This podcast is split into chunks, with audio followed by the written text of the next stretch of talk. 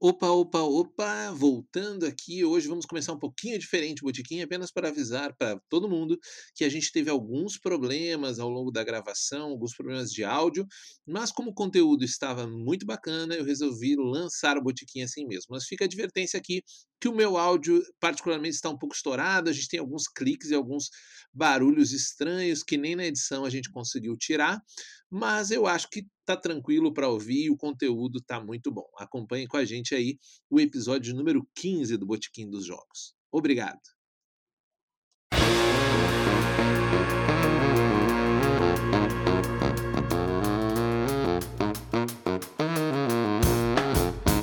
Olá, estamos de volta com mais um Botequim dos Jogos. Hoje para falar sobre texto, sobre como escrever o seu jogo de RPG. Você que está aí desenvolvendo, tendo ideias, criando formas de pessoas, mecânicas, jeito de jogar, e você precisa começar a escrever o livro que vai servir de manual para o seu RPG. Então, hoje, para tratar desse assunto maravilhoso, eu trouxe duas especialistas aqui e eu queria começar dando boa noite para uma pessoa que é uma grande profissional desse mercado, que eu sempre tive vontade de trocar uma ideia sobre isso com ela e tenho o prazer de tê-la aqui hoje, Maria do Carlos Anide. Seja bem bem-vinda, Maria do Carmo. Boa noite. Boa noite, Júlio. Boa noite, Elisa. Boa noite, ouvintes do, do Botequim de Jogos. É um prazer para mim estar aqui hoje. Como já antecipado pela Maria do Carmo, pela MC Zanini, temos também aqui ela, que é editora, revisora. Elisa Guimarães, seja bem-vinda, Elisa. Boa noite. Boa noite, boa noite, Júlio. Boa noite, Maria. É um grande prazer estar aqui no Botequim dos Jogos com vocês. E prazer enorme também de falar para os seus ouvintes. E para você que está nos ouvindo pelo link do nosso site da Secular Games, onde a gente hospeda o Botequim dos Jogos, saiba que nós estamos em todas as plataformas de streaming, de podcast, seja no Spotify, Google Podcast, eh, todas, praticamente todo, Pocket Cast. Então, adicione o Botequim e você recebe sempre em primeira mão, na madrugada de segunda-feira, e coloque o Botequim dos Jogos como a sua dose semanal de game design e RPG. Antes de entrar no nosso assunto principal, vamos para o nosso momento hashtag.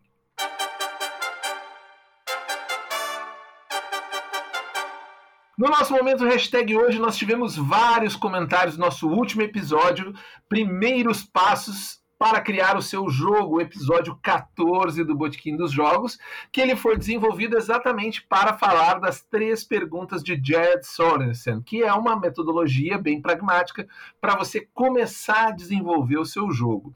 E a gente fez esse episódio especial com a ideia de ajudar a galera que vai participar da RPG Jam, que é um uma espécie de concurso informal que a galera vai rolar no dia 9 de outubro, que serão 48 horas para você construir um jogo de RPG. Então a gente tentou dar essas dicas e foi muito legal, porque no final o John Bogeia teve a, a, ideia sinistra de ele mesmo pegar todas as dicas que a gente fez e fazer um jogo de exemplo. Então, se você está ouvindo pela primeira vez esse, saiba que nosso episódio anterior ele vem com um jogo chamado Altum, sobre exploração nas profundezas de templos antigos. Mas vamos aos comentários. Primeiro comentário aqui do professor Jefferson Antunes. O episódio foi excelente. Estou escrevendo agora sobre design de jogos para jogos educativos. Já roubei duas referências para minha tese neste episódio.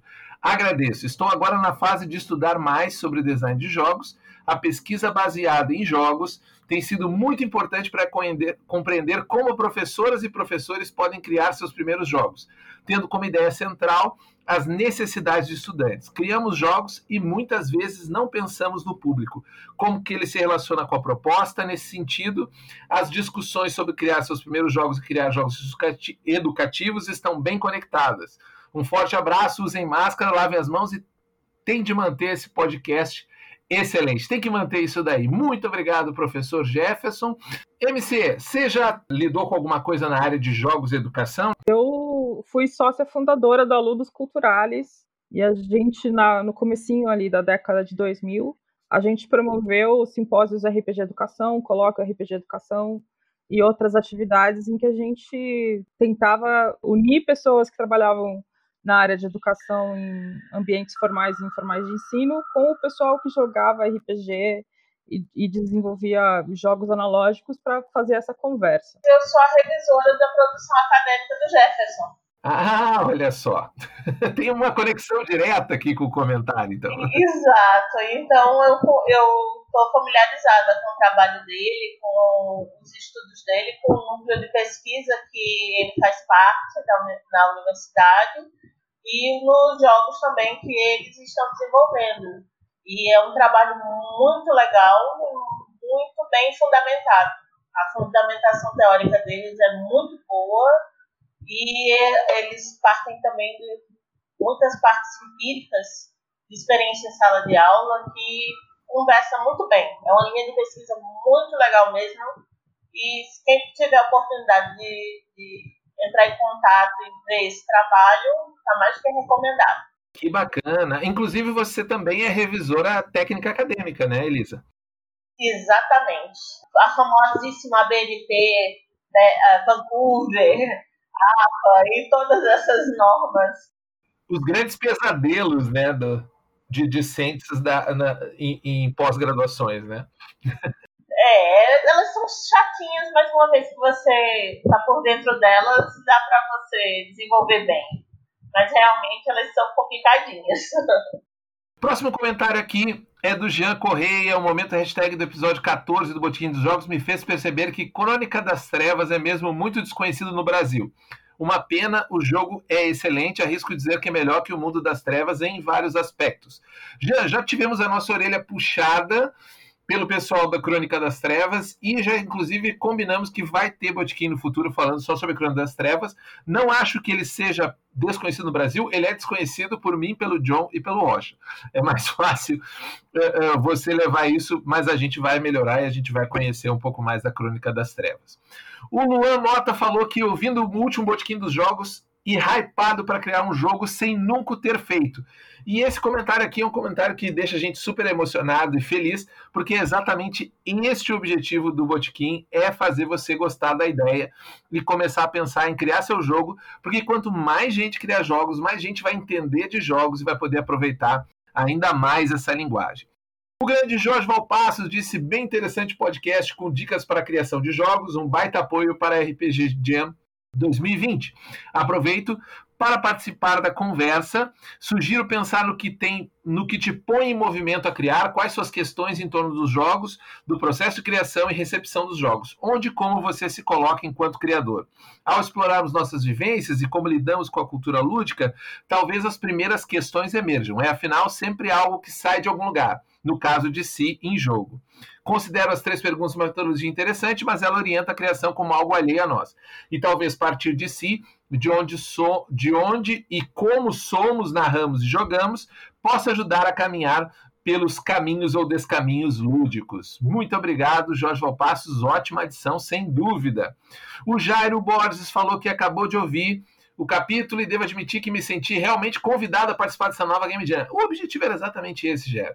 Jairo. No entanto, gostaria de contribuir com meus poucos centavos sobre o assunto, criar um jogo do zero. E ele faz um fio bastante comprido, mas em resumo, ele quer dizer a dica dele é que escreva sobre o que te apetece, né? Escreva a coisa que você gosta, faça para si, não para os outros, e comece a escrever com algumas ideias soltas e ou favoritas na cabeça e colhe-as com o tema. Ou seja, faça essa transição rápida aí, porque a Game Jam ela vai ter um tema que vai estar no dia, mas você pode trabalhar para trazer a sua ideia que você já tinha para dentro do tema. Fabiano Cachamorra disse agradecer vocês pelo maravilhoso episódio sobre criar seus jogos. Graças a dicas de vocês, terminei montando um jogo para discutir direitos humanos com grupos de jovens. Bom para quando as aulas voltarem. Já estou com mais dois na cabeça. Vocês são incríveis. Muito obrigado, Fabiano. E como a MC tinha falado aqui, essas interrelações de RPG com outros meios de conhecimento, eu acho que são sempre muito frutíferas. Ah, sim, com certeza. Próximo comentário aqui do RPG Portugal, que estava falando que hoje, no dia que a gente está gravando esse podcast, que é numa quarta-feira, é o International Podcast Day. E ele deu a recomendação do Botiquim dos Jogos. Nosso Botiquim está aí atravessando o oceano. Fico muito feliz em saber disso. O Matheus Gonzaga falou que o último episódio do Botiquim deixou muito empolgado para participar desse RPG Jam. Bora tentar criar um jogo do zero Sim, muito bacana. O Farol do Leocórnio, lá, a Rai, que está organizando a RPG Jam, ela comentou sobre o Botequim também e ela fez uma simulação. Ela fez um jogo em 48 horas, aproveitando as nossas dicas, e vale muito a pena conferir lá no Instagram do Farol do Leocórnio, que é onde ela deixou essas dicas, se você ainda está em dúvida. E por último, e não menos importante, o Jonathan Sodré, que sempre bate cartão, sempre comenta aqui Uh, disse: Rapaz, um dos melhores programas sobre game design para RPG. De forma clara e objetiva, Júlio, John e Rocha dão aquela aula de como criar o seu conjunto de regras para o RPG. Ok, vai, pelo menos para você dar o pontapé inicial. Sem dúvida, as três perguntas são um ótimo começo. Queria agradecer demais a galera que comentou o nosso episódio. Esse foi um dos episódios com um número enorme de uh, views nos primeiros dias. A gente está super feliz. E sigam comentando que a gente vai sempre trazer o episódio para discussões. E se você quer discutir, quer trocar ideia sobre o episódio, vá no Twitter, clique na hashtag Botequim dos Jogos e você vai encontrar um monte de gente que ouve o Botequim e está afim de debater sobre game design. Completados nossos comentários, vamos para o nosso assunto principal.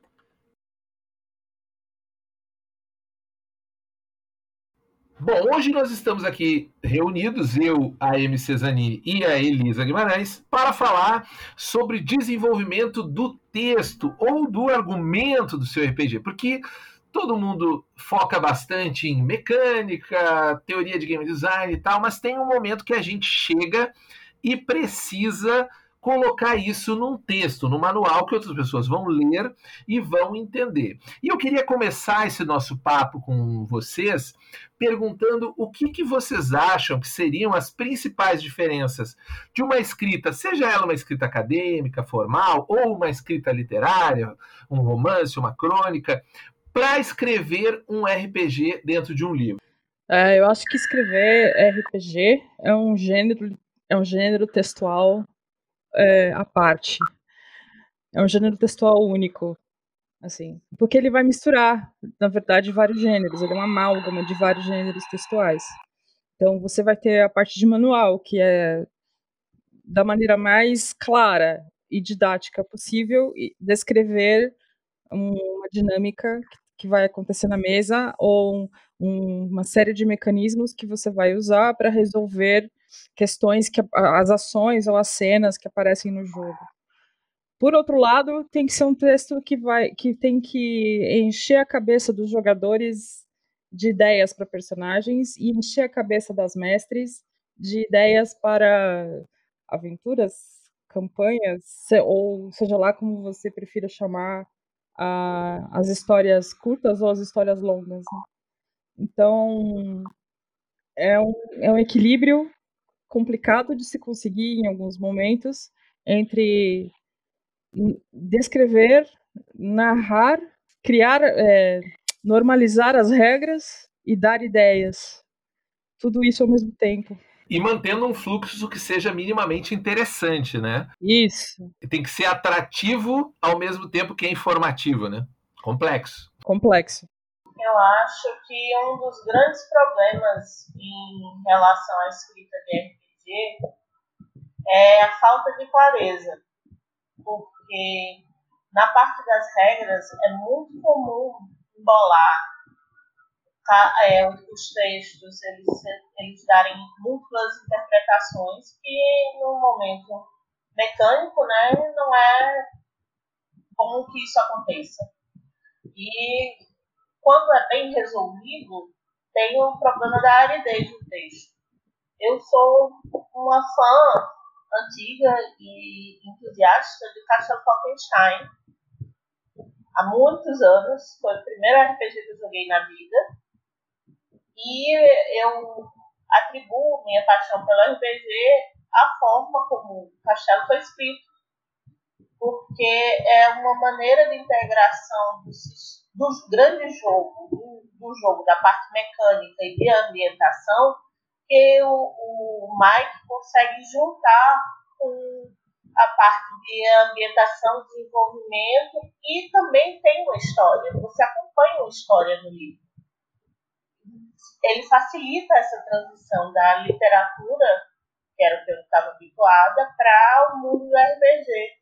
Então, isso tem muito mérito da forma como o Mike Ponzi escreveu e também tem um grande mérito enorme da Maria do Carmo. Pior, pior, que, pior que não. Você não trabalhou nela em nenhum pedacinho? Não. Nem preparou? Não, Castelo Falkenstein foi, é, foi, o primeiro encontro internacional de RPG que eu fui na vida. Foi o encontro internacional que trouxeram o Pondsmith. E eu não fazia ideia quem ele era, eu nunca tinha visto Castelo Falkenstein, nada. Eu nunca trabalhei naquela primeira versão da Devi. Mas era muito boa. Era muito boa. Era, era muito boa. Mas a, a segunda que eu também tenho, eu gostei mais. Traduzir na era Google é mais fácil. Infinitamente. Mas, de qualquer maneira, o texto foi muito bem cuidado. O texto do, da primeira versão da Levi foi muito bem cuidado e da segunda versão foi ainda mais. Ele foi cinzelado. Né? Esse cuidado de, de clareza e de unidade é muito importante para o RPG funcionar fora da cabeça das pessoas que o desenvolvem, né, nas mesas. Porque se não for compreendido, não vai ser jogado. Sim, eu ia só complementar com outro exemplo que eu acho muito bom, é, além do Castelo Falkenstein, que é, é Demônio a Queda, do Mundo das Trevas versão 1.0 que era ele era foi, foi também um dos primeiros manuais que eu peguei e que era escrito de cabo a rabo em do ponto de vista dos personagens e, e a integração com a parte de, da, de, de mecanismo e regra era e sistema era tranquilinha assim. Era muito bom também.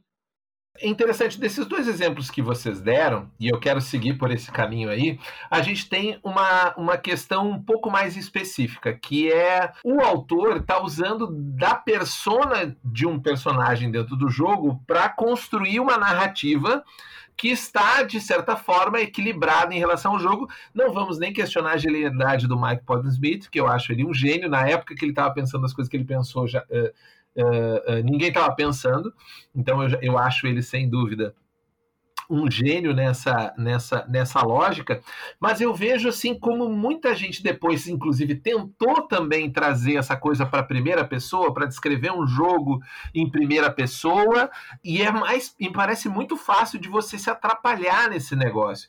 Então, será que eh, essa coisa de você trazer um personagem para entregar e que aparentemente parece que atrai a narrativa de uma forma mais atrativa, ela não atrapalha um pouco para essa questão da clarificação e que para você efetivamente explicar, não fica mais fácil do cara se perder ou não? Então, para você fazer, eu acho que uma coisa dessas, você tem que não tem muita escapatória, você tem que dominar recursos narrativos clássicos, seja a narração em, a narrativa em primeira pessoa, seja a narrativa é, em discurso indireto livre, ou todos os outros recursos que foram desenvolvidos aí em anos e anos e anos de literatura. Se, a, a questão é se você faz a coisa bem feita, ela flui, ela funciona. Vamos pegar o exemplo do Castelo Falkenstein.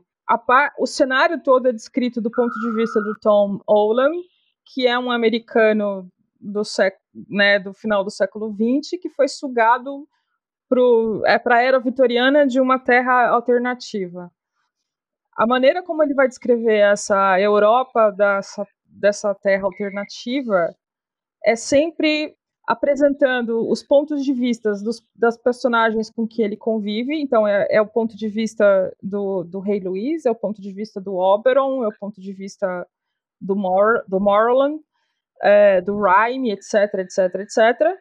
E ele acrescenta o ponto de vista que ele consegue brilhantemente, né, o Point Smith faz isso, que ele consegue ler nos materiais publicados de Nova Europa. Então ele vai citar as revistas, os jornais e tudo mais. E aí ele dá a opinião dele como criatura deslocada no tempo e no espaço sobre as diferenças ali. E aí que é o pulo do gato, que quando ele dá a opinião dele e faz os comentários sobre o que ele está percebendo, é que ele estabelece uma, uma relação com o leitor moderno, ou no caso, o, o leitor da década de 90. porque o leitor se solidariza com ele e percebe que o estranhamento dele, leitor, ou dela, leitora, é exatamente o estranhamento do Tom ali. E aí a, a, outra genialidade dele é, é separar a, o, a, descrição de cenário da descrição das regras. E, mas mesmo ao descrever as regras, ele não sai do personagem. E ele faz isso com maestria, realmente. Então, não é, é um recurso que eu acho deixa para quem sabe fazer. é, não, que na dúvida, né? É. Se você não tem, a sua chance de errar, eu acho. É maior, com certeza. É, tentando fazer isso, né? Talvez se você conseguir descrever o seu jogo bem, como é que eu posso dizer? Você já está bem calçado, digamos assim, bem fundamentado para mostrar seu jogo. Só que, sem dúvida, é muito atrativo né, a gente escrever e, já, e dar um floreio e mostrando o cenário e tal, mas às vezes as pessoas querem ir rapidamente para como que funciona esse negócio, né? E isso, e se, se eu pudesse apontar um defeito do castelo, eu acho que se eu quero ir ver rapidamente como é que funciona, eu não consigo ver. E, e isso me incomodou um pouco no início do livro, e depois eu fui entendendo que não era esse o objetivo do livro, na verdade, né? À medida que eu fui lendo e fui me interessando e gostando do livro. A questão é que muita gente dá uma confundida, sabe, no, nesses aspectos.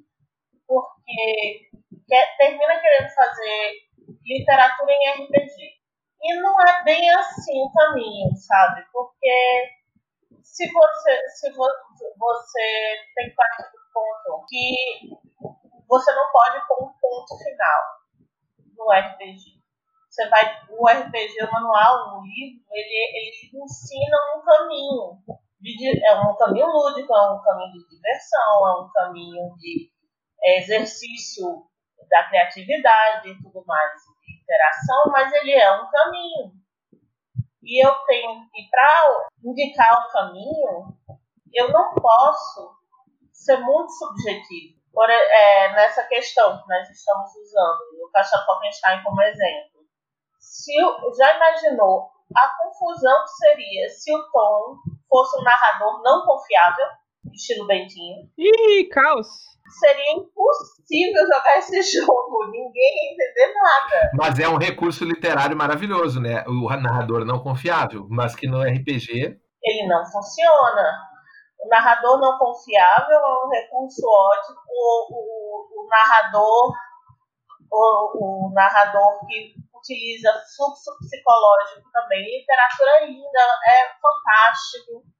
Clarice Inspector trabalhou isso muito bem, mas eu não posso, no meu jogo, querer gastar 10 páginas que o meu personagem exemplo está em um fluxo de consciência quem é que vai entender o jogo depois?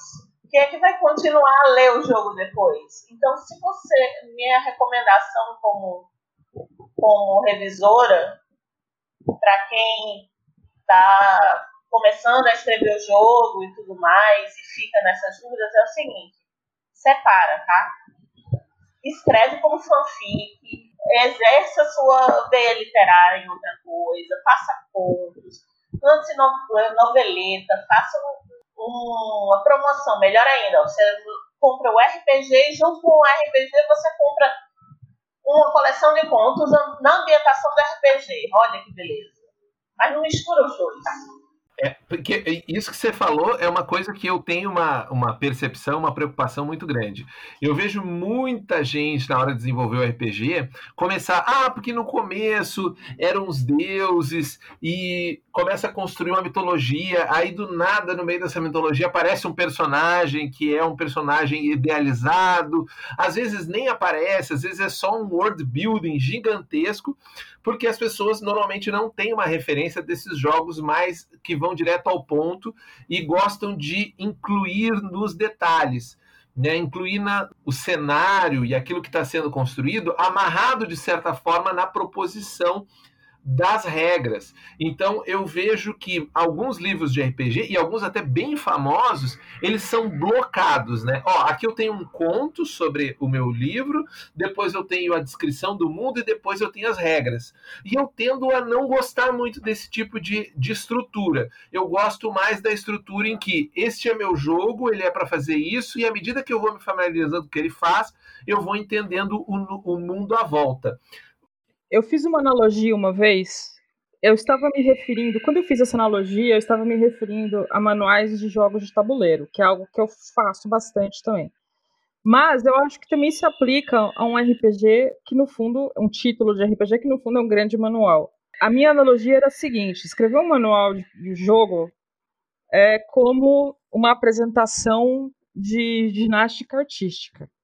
Existem os movimentos obrigatórios que você precisa executar e existe o resto, os outros movimentos, que é você que vai decidir qual é o grau de dificuldade deles e, e, e, e vai introduzir na, na sua série de movimentos básicos e é com eles que você vai ganhar ponto. Então, para mim é isso. Não, maravilhosa. Adorei. Já até anotei aqui. Adotei, achei essa analogia assim, o fino. Inclusive, aí eu vou te botar, eu vou fazer o follow-up da tua analogia, que é se existem então movimentos básicos obrigatórios que a gente precisa ter e o que a gente vai florear, vamos começar por esses obrigatórios aí. O que, que você acha que no livro de RPG é movimento obrigatório? Eu preciso, eu não posso deixar de construir na minha, no meu texto de apresentação do meu jogo. Oh, o mais importante é que as pessoas entendam a, di a dinâmica como, como é que a sessão de jogo vai funcionar? É, essa é a coisa mais essencial. Então, você tem que fazer é, o possível para que isso é, fique claro. Um exemplo negativo para mim, por exemplo, de manual é o Innomine. Eu não consigo, depois de ler o manual do Innomine, sentar na mesa e jogar aquilo. Porque ele não explicou o que, que ia acontecer no jogo, ele só explicou o mundo, basicamente. Explicou o mundo, o mundo e tal, não sei o que lá, mas eu saio daquela leitura sem ter ideia nenhuma do que fazer na mesa. Por outro lado, quando eu peguei o manual do, do, do Castle Falkenstein GURPS, cada cinco linhas me dava uma ideia do que fazer na mesa. É, fora de brincadeira, a cada cinco linhas que eu lia daquele negócio, eu, eu falava, isso dá uma aventura. Né? Então, é, o, o que eu acho essencial é isso. É como, o que, que eu preciso fazer no meu manual para que as pessoas, ao depois de lê-lo, consigam se sentar na mesa e viver a experiência que eu bolei aqui. Mesmo que a gente sabe que, obviamente, o jogador tenha é um ser cognoscente e ele tem ele os jogadores todos vão vão, inter, vão interferir no que você criou e vão criar uma experiência própria em volta da mesa. E você não tem controle nenhum sobre isso. Mas o que você precisa fazer é garantir que é, aquilo que você visualizou acontecendo seja reproduzido na mesa até certo ponto, porque senão você falhou na sua missão.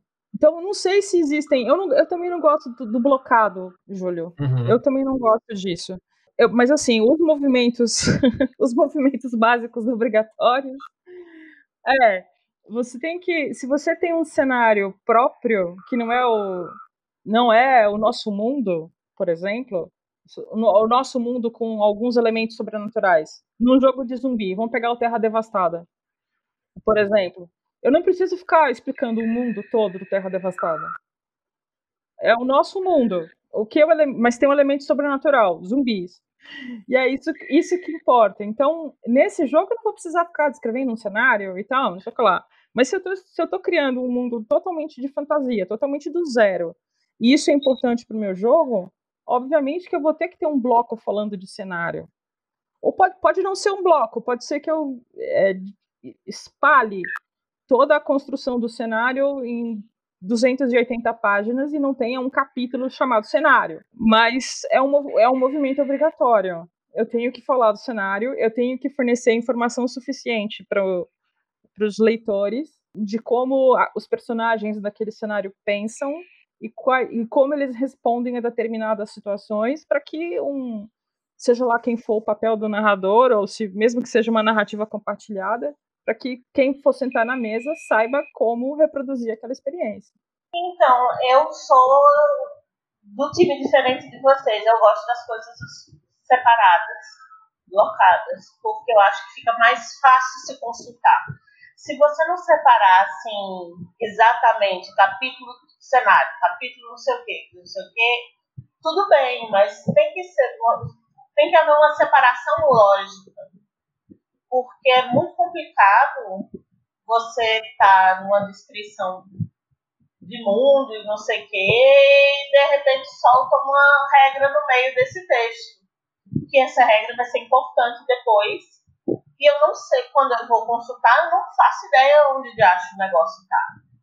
Né? Então, organização também tem que ser, não precisa ser linear, não precisa ser tradicional, mas é necessário que seja uma organização fácil de ser identificada. Precisa ser uma coisa mais coesa. Bati o olho e vi que se trata disso. essa questão também, eu concordo com a Maria do Carmo quando ela fala a respeito da experiência de jogo, né? Porque tem que ficar claro o que, é que você quer abordar com o seu jogo e como é que você supõe que as pessoas devam jogar. Não quer dizer que as pessoas vão jogar da maneira como você escreveu, lógico. Mas tem que ficar claro do que é que se trata aquilo ali. Fato é que a gente vive num mundo que interpretação de texto é um problema. É um problemão. Muita gente lê coisa que não existe. E, por sua vez, é, lê coisa onde não tem, esquece, não lê o que está ali e tem uma, uma seríssimo problema de interpretação de texto que pode causar sérios, sérios dissabores durante a experiência de jogo, né? Nossa, e como?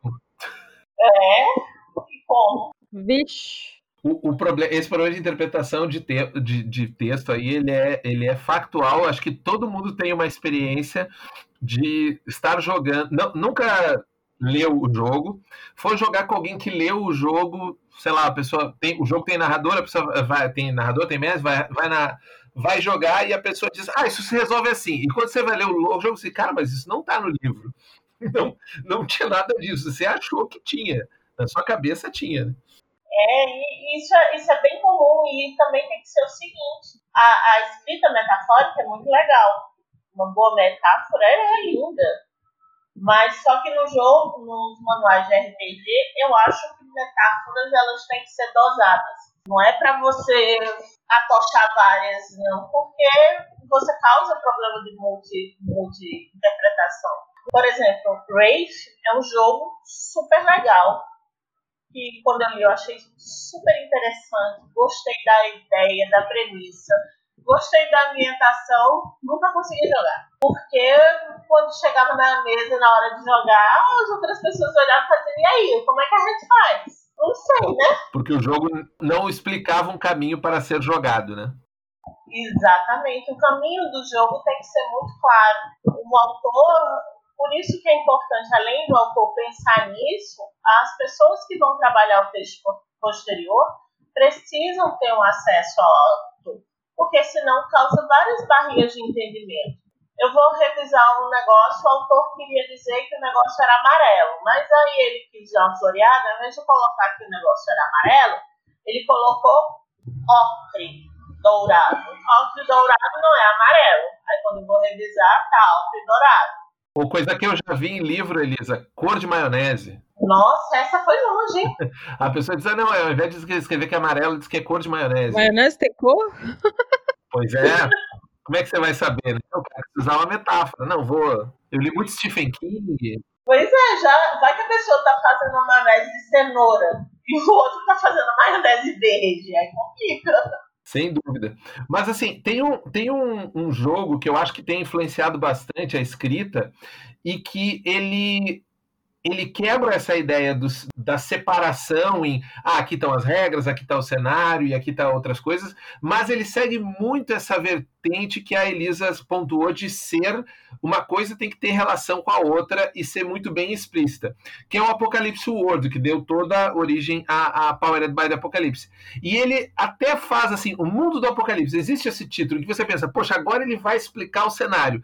E ele tem dois parágrafos essa parte. E depois, e ele não está nem aí para te explicar mais o cenário, porque cada uma das apresentações dos personagens, quando ele vai te dizer quem são esses arquétipos e o que eles fazem, é que aí você vai vendo as, as pequenas nuances que o cenário tem. Quando ele coloca lá, por exemplo, ah, tem a maestrina D. A maestrina D é uma espécie de cafetão ou cafetina que tem um bar. Ah, então existe entretenimento, tem um bar, existe gangue, as gangues se relacionam, mas tudo isso está, de certa forma, amarrado com esses arquétipos de personagem. Então, não necessariamente me parece que você precisa ter um discurso uh, linear de apresentação de, desse formato de jogar. E uma coisa que eu uh, anotei aqui, que a MC falou também, e que eu achei muito interessante, é, e que tem relação, inclusive, com o nosso episódio anterior, que a gente falou que a segunda pergunta do, do, do Jared Sorensen para game design é o que os jogadores fazem. E vocês estão me dizendo assim que o básico de escrever o jogo é descrever o que, que os jogadores fazem, não é mesmo? Não, bom, também, mas eu acho a, a outra pergunta, que é os, o que os, os personagens fazem, igualmente importante. Mas, é... Nossa, faz tempo que eu não ouço falar do Sorensen. Que bom estar aqui hoje. É... Se, se, se eu for pensar realmente numa dica para dar para alguém que quer escrever o seu manual do seu RPG, o que me ocorre dizer é o seguinte: procura no seu jogo aquilo que é mais importante e começa a, a descrever para o seu leitor ou leitora hipotética o que, o, que essa, o que essa coisa faz e por que, que ela é tão importante. E depois você vai construindo tudo ao redor disso daí. E a última coisa que você escreve é a introdução do, do livro, ou do brochura, ou seja lá o que for, é, o PDF. a última é a introdução. E nessa introdução, você vai dar uma visão geral da coisa toda, com palavras diferentes que você usou no resto do que você escreveu. Você vai dizer a mesma coisa, mas com outras palavras. E a sugestão do, que eu ouvi da boca do Richard Dansky, o autor do Wraith, um dos autores do Wraith. Você tem que dar uma ideia para cena, aventura ou campanha a cada parágrafo. Se você acho que é uma maneira boa de você começar a pensar o seu RPG com as suas idiosincrasias sem seguir, sem seguir necessariamente uma fórmula, mas os movimentos básicos vão estar ali. Pensa primeiro em tudo que você precisa para garantir que a sua experiência seja reproduzida numa outra mesa em outro lugar. Cria, começa daí, cria tudo em volta, sempre garibe cada parágrafo de maneira a dar ideias para quem está lendo muitos exemplos e termina escrevendo a introdução para dar a visão geral. Eu acho uma, acho que sei lá, pode ser uma dica que funcione. Eu tenho ainda dois pontos aqui muito importantes que eu quero tratar. Eu queria abordar um deles agora, meio que rebutando um pouco o assunto, porque é um, um negócio que, que, ao longo do tempo, pensando em aumentar a acessibilidade dos jogos, que mais gente leia, Uh, e que eu possa, por exemplo, chegar e dar de presente para alguém um livro de RPG e ter uma esperança que essa pessoa vai ler e se interessar em jogar, que é a profusão de termos abstratos demais para o público em geral e que eles acabam tendo função e significado só dentro do escopo e da tradição do RPG, né? Termos como turno, uh, rodada, rolagem, a, talento, habilidade, atributo. Às vezes é, é um, uma montanha de termos que uh, basicamente parece que você, você tem uma linguagem própria para lidar com esse contexto de apresentação de regras, e isso não é só no RPG, isso também é para outros tipos de manuais de board game, por aí vai. eu acho que isso, de certa forma, torna o RPG um pouco inacessível. Eu queria saber a, a opinião de vocês sobre isso, né? E que como a gente pode. Qual que é o melhor caminho? Será que é explicar tudo do zero? É focar nas interações e dinâmicas? Ou eu preciso usar esses termos que são familiares mesmo? É, é um fato que, que esses termos eles existem, né? Eles são tão utilizados e se tornam tão cotidianos para gente que tem esse hábito, que eu só tomei consciência da, do distanciamento, que eu já estou em contato com esse mundo há 20 anos, né? Como jogadora e mestre, então já li muita coisa e os termos se internalizaram. Quando eu fui fazer uma preparação de texto de um RPG que a tradutora não joga. Ela domina a língua, mas não joga. Então ela realmente ficou muito perdida durante muitas coisas, sabe? Porque realmente o jargão RPGista ele é muito particular. E é uma faca de dois gumes, né, Júlio? Porque se eu simplificar esse jargão, eu vou causar para os antigos um impacto negativo de estranheza. Em compensação, os novatos eles podem se sentir um pouco mais à vontade. Eu sou de opinião que é mais fácil, assim, enquanto não se acha um meio termo, o glossário mesmo. Um bom glossário de fácil consulta para facilitar a, a compreensão desses termos específicos, como rolagem, rerolagem, teste de atributo e tudo mais, do que você tentar tirar, sabe? Eu acho que tirar esses termos vai dar mais problema do que solução. Eu acho que a acessibilidade vai para um outro caminho. Talvez o estilo de escrita possa ajudar, a temática, a forma de que você vai oferecer o jogo, do que propriamente você tirar esse, os jargões. Por exemplo, puxando brasa para sua sardinha, o God Save the Queen, eu achei bem acessível. A linguagem é bem simples, é bem legal, é fácil de entender aonde está e para onde vai, é fácil de você montar uma mesa dele, entendeu?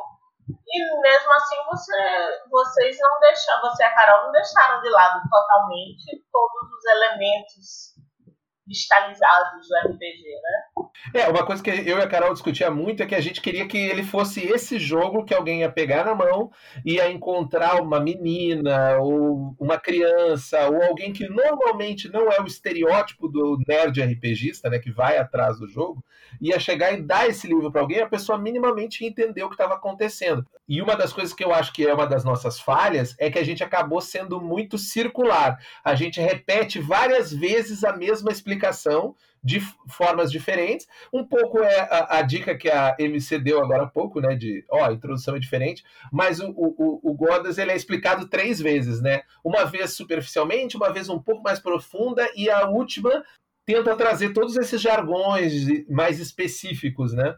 Foi uma tentativa que a gente fez e, e eu acho que uh, foi uma coisa que a gente até discutiu que, pô, mas é, tá bem diferente de um livro de RPG isso, né? Mas eu acho que por ele ter sido explicado três vezes é que é o trunfo dele, sabia? Curva de aprendizado, né, Elisa? E isso porque a curva de aprendizado, né? No início você deixa bem claro uma linguagem mais acessível e você vai introduzindo, porque também experiência de sala de aula, né? Eu fui professora de escola pública. Você tem que apre é, apresentar de formas diferentes o mesmo conteúdo pelo menos cinco vezes para que a pessoa, para que todos os seus alunos consigam compreender, com vários níveis de complexidade. Então, foi uma jogada de vocês inteligente e didática eu não tiraria, eu não vejo isso como defeito, não. Que bom, que bom. Então tá ótimo. Aí eu penso como. Lembro da época que eu era editora, e enfim, você tem que pensar no produto e quem vai consumir o seu produto. Se o seu produto é.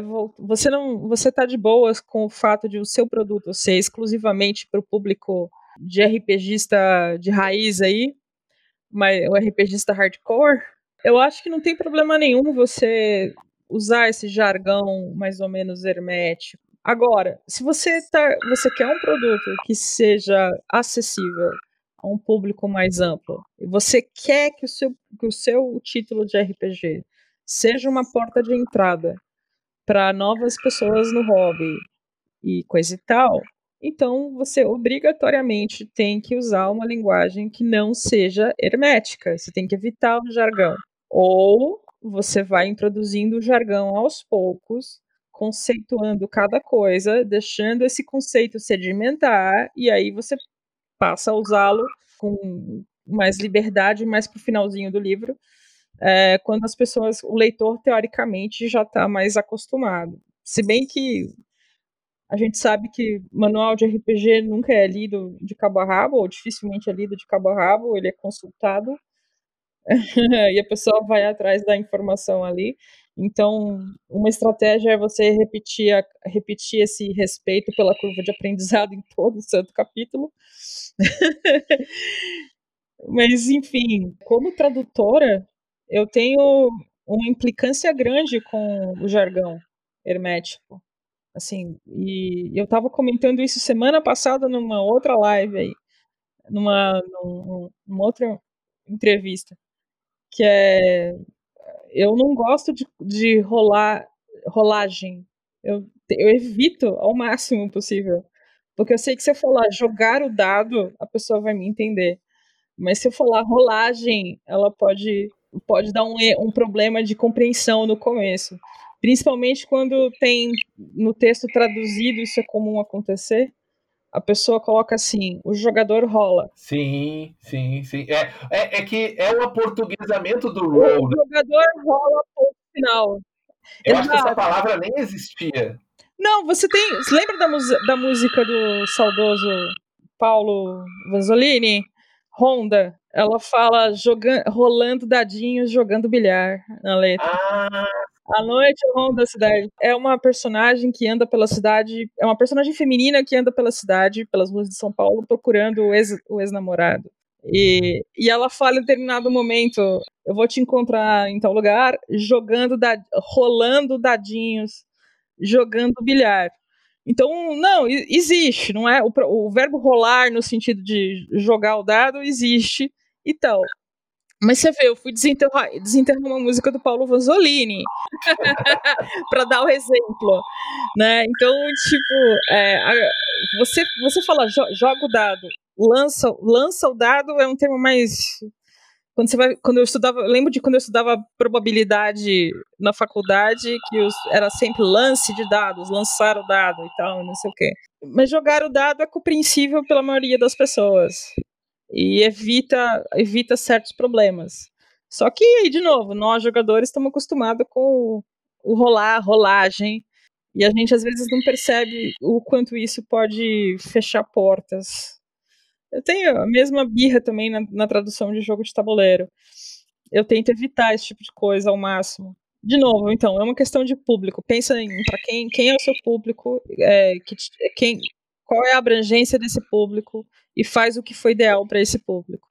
Só ia elogiar a, a, a atenção aos mínimos detalhes e a delicadeza da Maria do Carmo, né? Porque quando você tem um livrão, milhares de palavras, para você ter essa, essa sintonia fininha, não, não é para qualquer um, não, viu?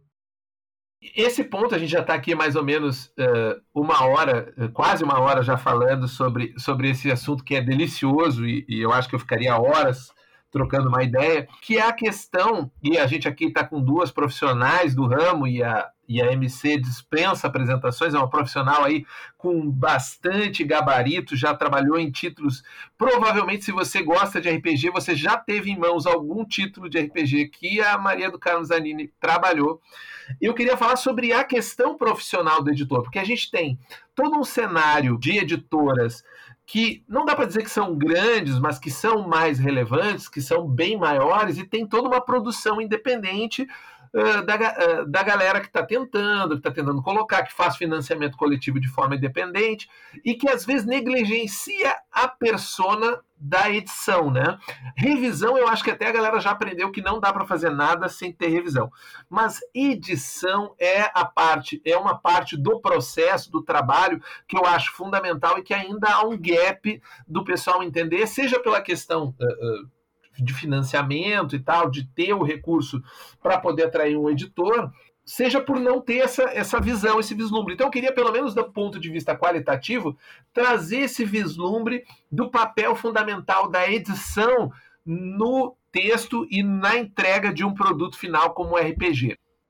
Difícil essa porque foge um pouco a minha experiência. A Elisa provavelmente vai ter uma resposta melhor para isso, mas assim, recentemente, essa semana aí, a Retropunk anunciou lá que contratou a Nina Bichara, né, para ser a editora do material, pelo que eu entendi por enquanto, do material, principalmente do material autoral. E eu achei muito bom. Quando você, é, você tem alguém com. Enfim, deixa para ser mais delicada ainda, já que a Elisa acha que eu sou delicada, mas eu não sou, eu não sou uma dama. Mas para ser delicada, vamos colocar a coisa assim. A gente viveu muito tempo na fase heróica do RPG. Que qualquer coisa que a gente fazia aqui no Brasil, seja independente, ou seja tentando comprar uma licença lá fora para traduzir, era na raça.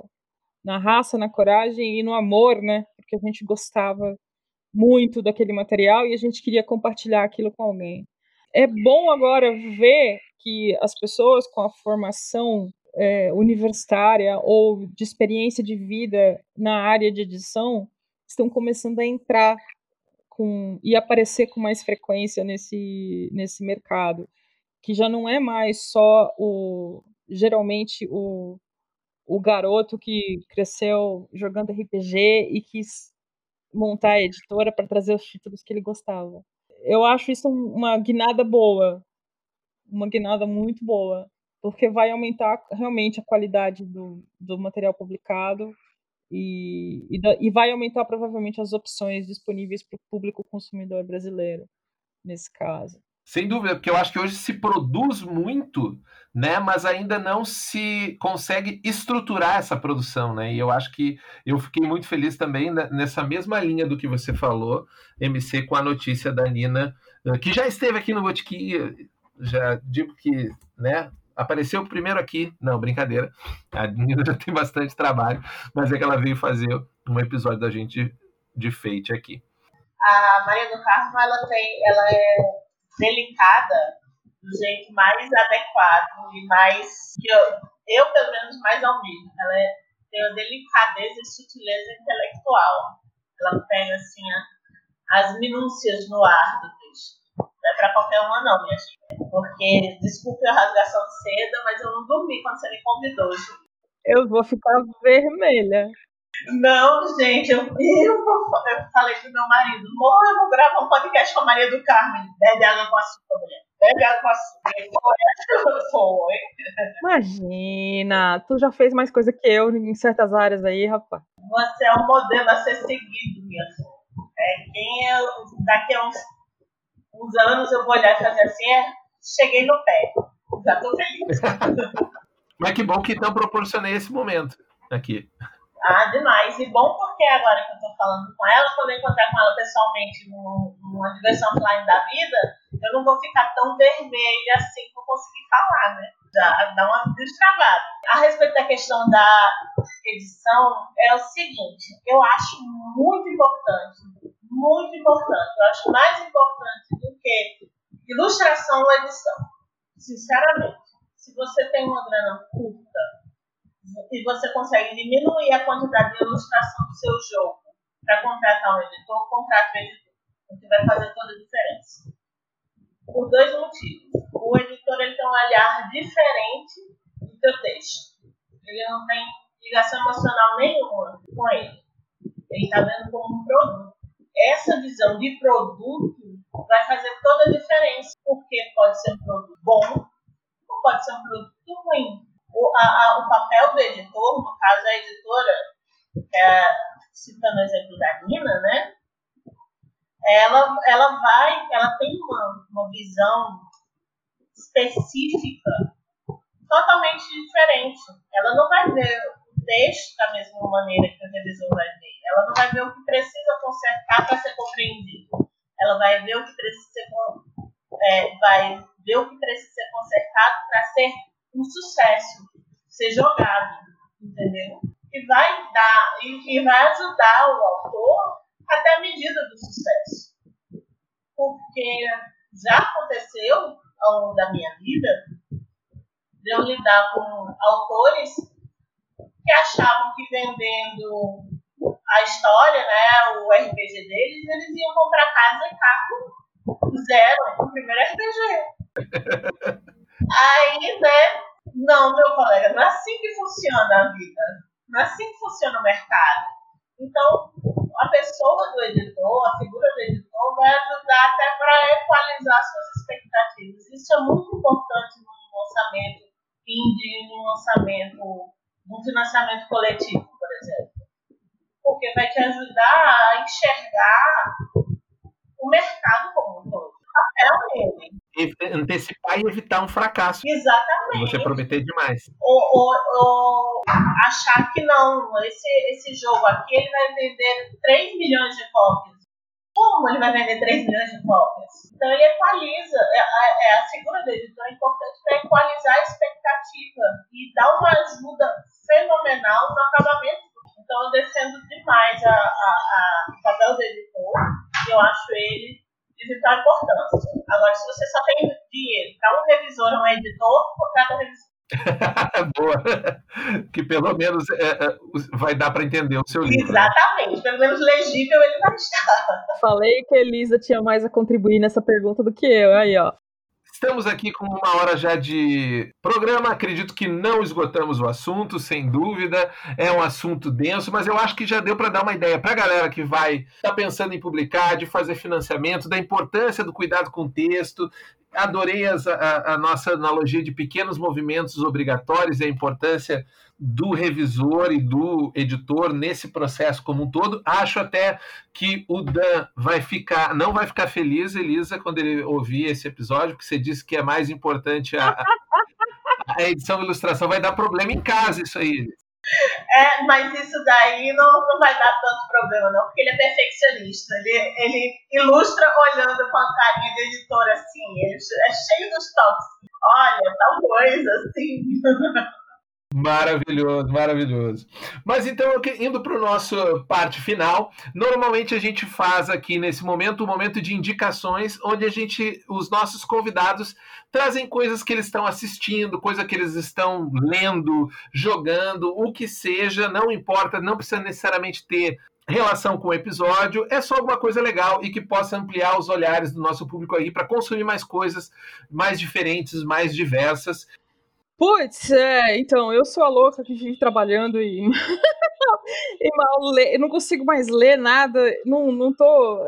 O que eu ia sugerir é que, assim, tem um chapa meu chamado Rafael Fernandes, que é o editor da Draco, e já foi editor da Med Brasil e tal, e ele tem uma, um quadrinho dele chamado Apagão, não sei se vocês já viram, que a premissa básica é teve um, um, blackout, né, um apagão na cidade de São Paulo, e esse apagão está durando uns três meses, e a, virou o caos na cidade, cada um por si, Deus para todos, e a galera se reuniu em gangues. E todo mundo fica disputando na porrada é, comida e, e qualquer fonte de energia utilizável. E aí eu ia, ia assim, já como, eu, já como eu tô trabalhando em alguns aspectos desse negócio, eu ia sugerir isso. Procurem, vai começar um financiamento coletivo em breve do Apagão, do terceiro quadrinho, do terceiro número, né? Que ele já fez dois, o Apagão Cidade Sem Lei e Sem Luz. Aí teve um, um Apagão edição especial, que tem, eu acho que uma das melhores histórias que eu já li. E agora vai ter o, o terceiro quadrinho que vai entrar em financiamento coletivo, junto com um jogo de tabuleiro digamos assim, um jogo de cartas para reproduzir, que tenta reproduzir essa dinâmica das gangues. Então, minha dica é essa: fiquem de olho no. Fiquem de olho no, no financiamento coletivo do próximo número do Apagão, que eu acho que vocês vão curtir. Mas eu vou linkar o primeiro, os outros quadrinhos também no episódio, que são muito bons. Eu conheço e recomendo também. Eu agora decidi, depois de umas porradas que eu levei da Alana, que é uma das minhas melhores amigas, e da Nina, que eu estou fazendo o curso dela em mentoria de escrita, a deixar de ser medrosa e tentar escrever literatura, né? Então, eu estou. Eu recomendo o Sobre Escrita do Stephen King, que eu estou lendo, é muito bom. Não ajuda bastante também com a ideia da criação do RPG, porque dá algumas, alguns mecanismos de escrita e de maneiras de você pensar o livro e planejá-lo que pode ajudar bastante. Porque essa história de sentar, começar a digitar, levantar o livro está pronto, fica só em desanimado, tá? Precisa de um monte de planejamento e tudo mais. E também, aproveitando que o HT Mix, os indicados ao prêmio saiu ontem, né? Então eu recomendo para todos que puderem, deem uma olhada nos, nos indicados. Todos os trabalhos são muito bons, mas eu vou destacar dois que é o Gibi de Menininha 2, que são histórias de terror e erotismo escritas por mulheres. Duas grandes amigas minhas estão lá, a Clarice e a Germana, são parte da equipe. E Três Buracos, o Chico, que é um paraibano de mão cheia. Excepcional o quadrinho dele, assim, uma das melhores HQs que eu já li, então se vocês se depararem com isso, vá atrás que é sucesso. E a gente vai fazer o serviço, eu boto o link aqui no episódio, se você quiser, é só clicar que você vai achar. Bom, é, a minha indicação, essa semana eu também praticamente só trabalhei, não consegui fazer nada, mas eu assisti e é aquelas indicações que já está todo mundo vendo, mas eu queria dizer, se você está na dúvida se vale a pena investir, é na nova produção que saiu na Netflix esse mês, que é Enola Holmes. É uma história com a, a Millie Bob Brown, a Eleven do, do Stranger Things, e em que ela é uma menina, ela é irmã de nada mais nada menos de que Sherlock Holmes e Mycroft Holmes, e a história foca em como quando você tem uh, personagens muito icônicos em volta deles, a gente acaba uh, apagando mulheres uh, no, no, entorno deles, e essa ideia é para trazer um, uma visão sobre uma mulher que estava dentro das histórias lá e acabou não aparecendo tanto, que é a irmã mais nova do Sherlock. Ela também é detetive, ela também é super inteligente e o, o filme tem uma ótima narrativa. Mas eu queria indicar uma ação, se vocês puderem procurar, que eu vi que a galera está colocando em vários lugares lá na Inglaterra estátuas ao lado de grandes personalidades, como por exemplo Charles Dickens tinha uma irmã também que era, era compositora e tal, e eles vão lá e colocam do lado da estátua uma estátua